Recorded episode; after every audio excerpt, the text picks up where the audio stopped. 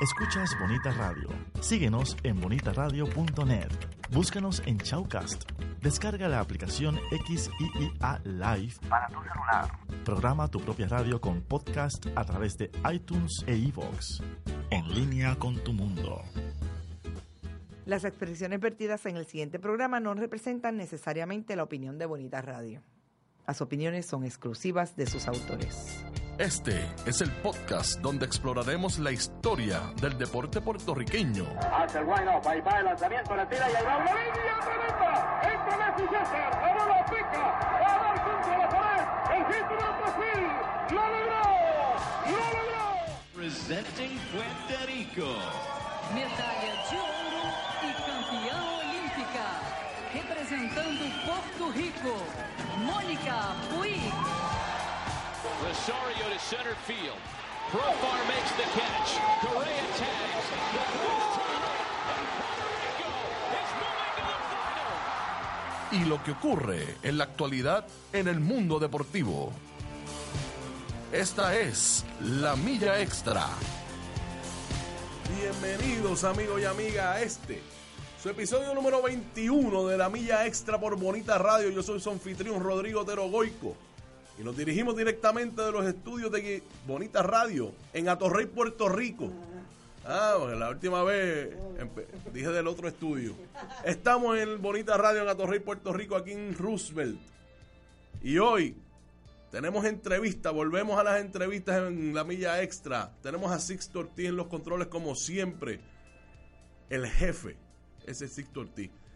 Tenemos una invitada muy especial que viene a hablarnos de un proyecto muy noble. Marilú Otero Rivera.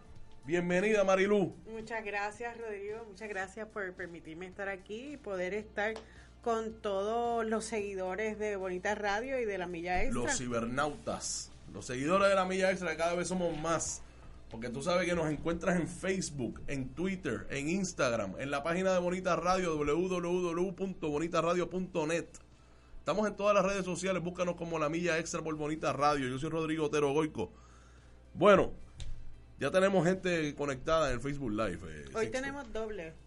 ¿Doble qué? doble Otero. Hay dos oteros Ah. aquí. Hay una de Ciales, me dijo. Así es. Nosotros somos de Vega Baja. Estamos Así es que cerquita. estamos cerca, estamos ahí, estamos ahí costa y montaña. Así mismo es. Eso es así. Los hoteros, ahí van, hay hoteros en Manatí también. Hay oteros en Manatí, hay oteros en Morovis, en Orocovis. Mis oteros son de Ciales, De. Frontón, de- del barrio Frontón. Pues nosotros somos de la playa Vega Baja. Y del pueblo también. Ahí estaba, ahí habrían varios hermanos de mi abuelo también que tenían. Todo, este es un, un país endémico. La verdad que sí, la verdad que sí. Esto es un país especial y este programa habla de las personas más especiales que hay en nuestra historia deportiva y la gente que aporta a la cultura y al deporte puertorriqueño. Esta es la milla extra por Bonita Radio. Marilú Otero Rivera. Hay una marca, un brand, como le dice el americano. Como dice el gringo. ¿ah? Como dice el americano, se llama Sporté. Así se está pronunciando correctamente. Exporté, exacto. ¿De qué trata Sporté? Pues mira, exporté, primero que el nombre exporté. Eh, deportes en, en portugués se dice esporte. Eh, pero exporté con el acento ya es una combinación de, de pues la, la palabra deportes en español, en inglés, en portugués, en francés. Recoge, tratamos de recoger esa palabra de deporte que, que todo el mundo la pudiera entender en cualquier idioma. Eh, ¿Por qué?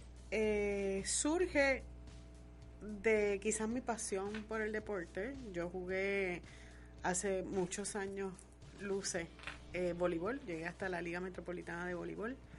Eh, y luego cuando tuve, y eso podemos hablar un, po- un poquito después, cuando tuve mis seis años que estuve con el Comité Olímpico de Puerto Rico y conocí a todos esos atletas, yo me enamoré de los atletas y me enamoré de sus vidas. Cuando tú empiezas a conocerlos, a aprender de sus historias, de sus vidas, de sus sacrificios, de sus familiares, de, de, de sus ganancias y de los, sus sufrimientos, tú te enamoras de ellos y te enamoras de sus vidas.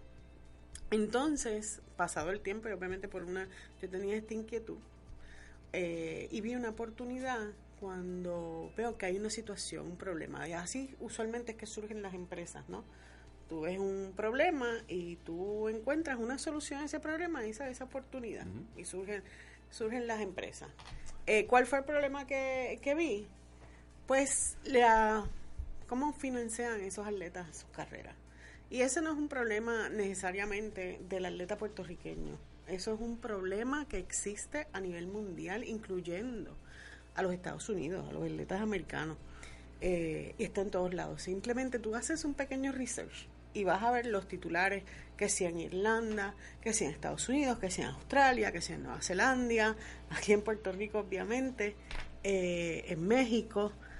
Los atletas tienen problemas para financiar sus carreras. Definitivamente, es algo que hemos tocado, un tema que hemos tocado frecuentemente en este programa. De hecho, tuvimos a Angelín Figueroa basado en unas noticias que salieron de ella respecto a su entrenamiento. Ella aclaró que no es como la prensa, por lo menos la prensa informal, si le podemos decir así, como los programas de radio de la, de la tarde, pues lo, lo anunciaron bastante. Y nos habló de su de todos los obstáculos y todas las la- todas las cosas que tuvo que hacer para poder entrenar, particularmente después del huracán.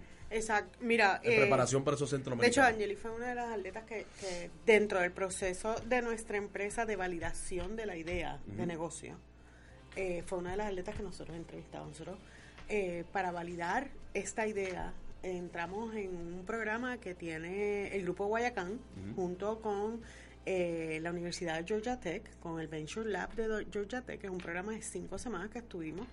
Y es un programa donde tú tienes que validar tu idea de negocio. ¿Y cómo la validas? Tú tienes que entrevistar 100, más de 100 personas Claro. en cinco semanas.